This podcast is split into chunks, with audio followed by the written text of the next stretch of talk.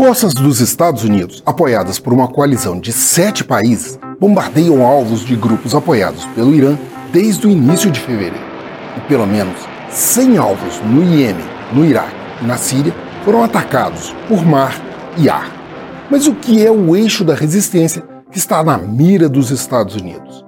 Este é o Vasto Mundo, podcast de relações internacionais do tempo, e juntos vamos saber mais sobre os confrontos no Oriente Médio.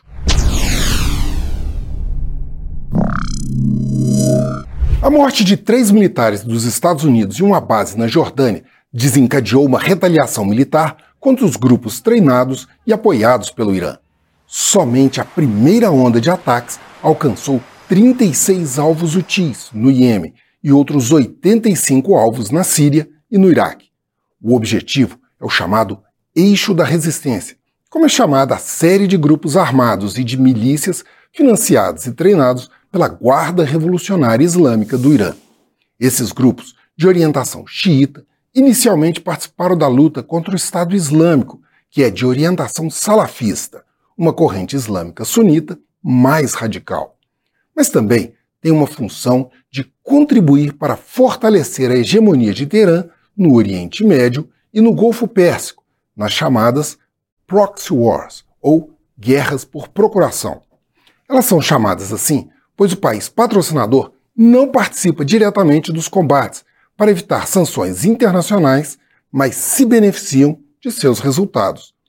Entre os principais grupos estão os Houthis do Iêmen, que lutaram uma sangrenta guerra civil no país contra as forças governamentais apoiadas pela Arábia Saudita.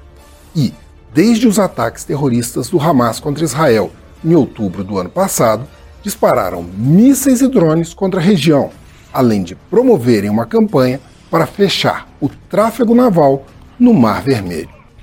Uma outra força importante é a chamada Resistência Islâmica no Iraque, um rótulo para abrigar um guarda-chuva de organizações que atua tanto no Iraque quanto na Síria e que foram responsáveis por cerca de 160 ataques contra forças dos Estados Unidos na região desde outubro do ano passado.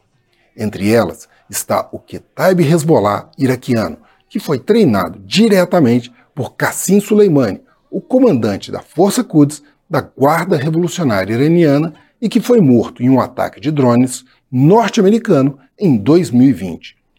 Também faz parte do eixo da resistência o Hezbollah libanês, que luta contra Israel na fronteira sul do país e que já sofreu pelo menos 150 mortes desde o início da guerra. Eu sou Frederico Duboc e este foi Vasto Mundo. Acompanhe este e outros episódios no YouTube, nas plataformas de streaming e na programação da FM O Tempo.